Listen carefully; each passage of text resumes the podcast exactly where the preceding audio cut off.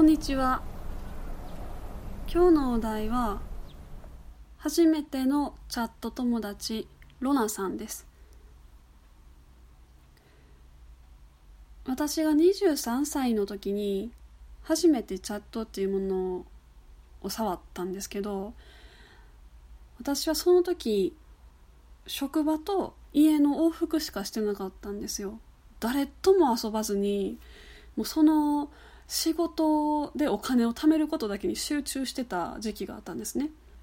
こうすごい無味無臭な生活をしてたんですよねその時。でも一個だけ楽しみがあってそれがあのインターネットでチャットをしてたんですよ。で今で今やってるのか知らないですけどアメーバピグってあるでしょ？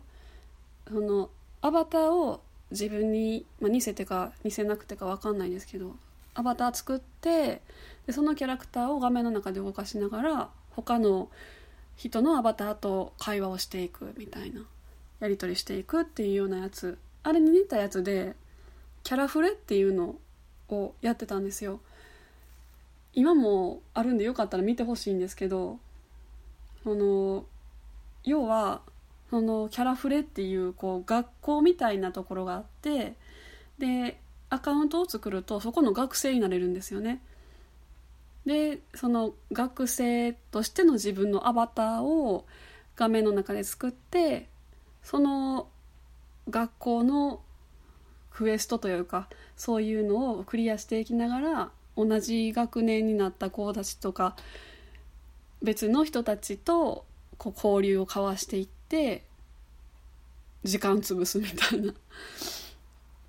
でまあやること他になかったんでもう仕事から帰ったらすぐにチャット開いてでそのねえっとアカウントを同時期に作った人たちがこう一括りにされて、まあ、同じクラスのメンバーみたいなのにされるんですよ。だからクラスの教室に行くとこう大体こうああの人あの人って分かる人が、まあ、常にいる状態やったんですよね。でもう中学生から小学生もいたな小学生からあのもう結婚してる主婦の人とかサラリーマンとか、まあ、いろんな人がいましたね。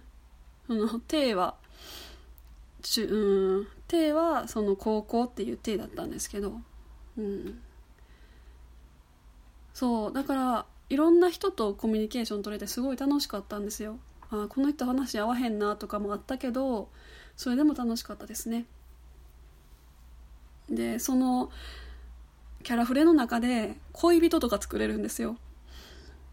でなんかお互いが確かこう恋人ボタンを押すともう付き合ってるみたいな感じでなれるんです。そのチャットの中だけでね。うん。で私はそれは絶対嫌だったんでしませんでしたけど結構いましたねカップルになってる人たち。うんとね。ああそう。で年の近い男の人でうん。静岡かどっかの人だったと思うんですけど同じクラスになってなんかね私のことを好きって言ってきてくれてた人がいたんですよ。チャットでですよ。チャットでね。で、まあ、顔ももちろん知らないし話したこともないけど文字だけのやり取りはしてたんですよねでスカイプの ID 教えてって言われてその時はなんか変な感じじゃなかったんですけど教えて「あ全然いいよ」って言って教えてでそっちでやり取りしてたんですけどなんかね一回話してみたいって言われてでいざ話してみたらめっちゃなんかいやらしい感じのやつやったんですよ。あのなんて言うんですかあれ。声だけでお互いエッチなことするみたいなのあるでしょ？あれやったんですよ。あれがしたいみたいな感じになって。うわ気持ち悪いってなって。でもうねそのそれだけがねショックな思い出というかああ今思い出してもちょっとあんまりいい思い出じゃないな。うんそんなこともありましたけどね。でそうその同じクラスになった人たちはあの私当たりのクラスだったみたいですっごい盛り上がりのあるクラスだったんですね。でその盛り上がりの中心にいたのがロナさんって人だったんですよ。アカウント名ね。でロナさんロナさんってみんな話しかけてでうまいこと落としてくれるんですよね。こう話を。うん。ああこの人頭いいなと思いながら。チャットをしてたんですけどロナさんと私がすごい仲良くなったんですよ。ですごく楽しいからスカイプの方でチャットしましょうっていうことになってそっちの方でずっとやり取りしてたんです毎日。ちょうどその時は私うんとね大阪に本当にカスカスの彼氏がいたんでその人のなんか愚痴とか悩み相談とかに乗ってもらったりしてたしうんそのロナさんと私ってやっぱり関係性が薄い遠い人だから何でも話せたんですよね。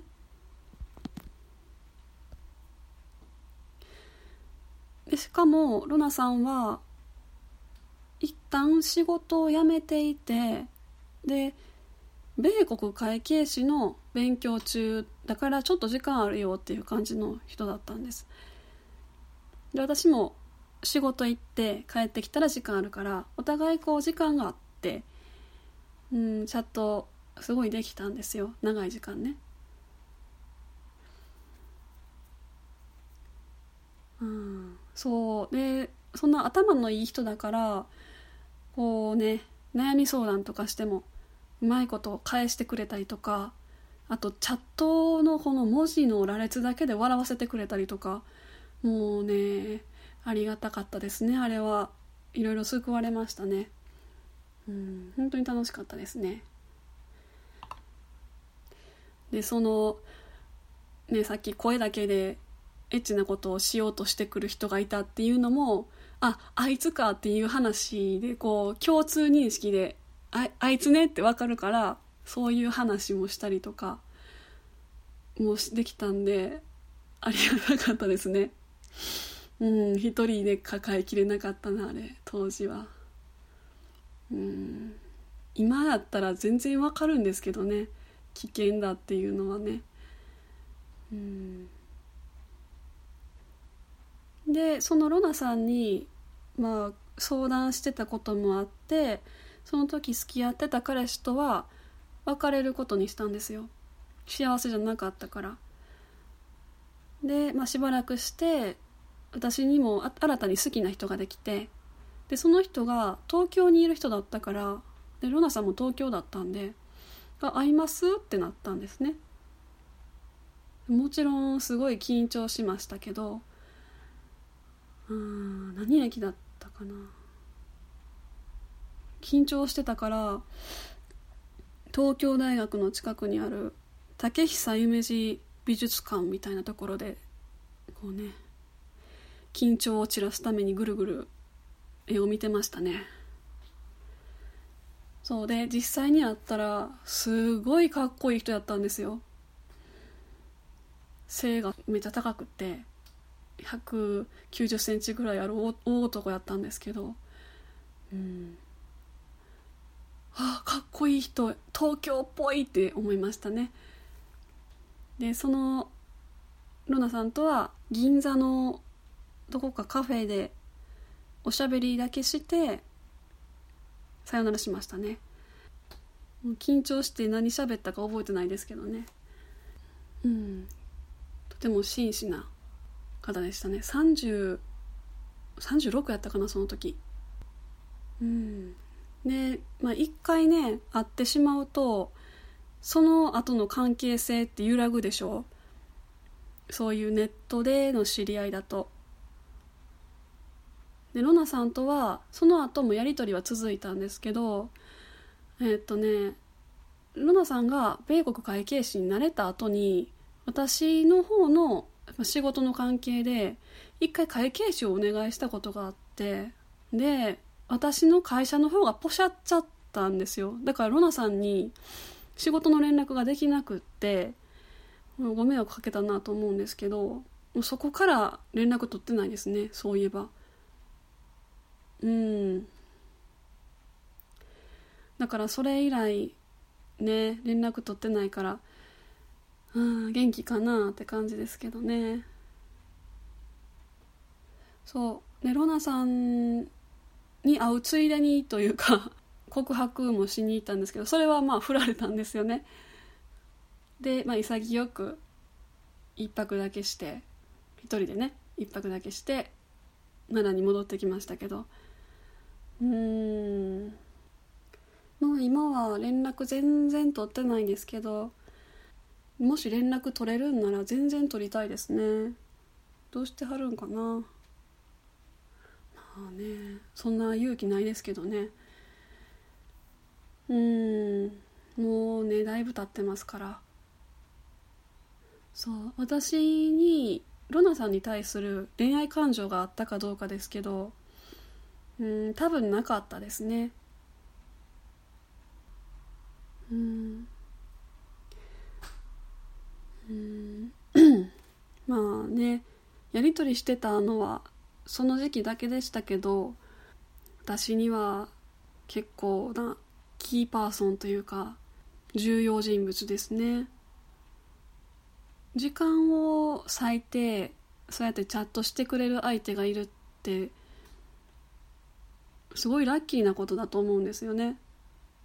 でしかもこんな年上で頭のいい人でなんか物事を俯瞰で見れる感じの人だったのですごいありがたい存在でした。だからよかったらあのもうだいぶ今下火になってますけどキャラフレ皆さんもやってみたらどうですかね。変なのもいますけどね。うん。そんな話でした。聞いてくれてありがとうございました。さようなら。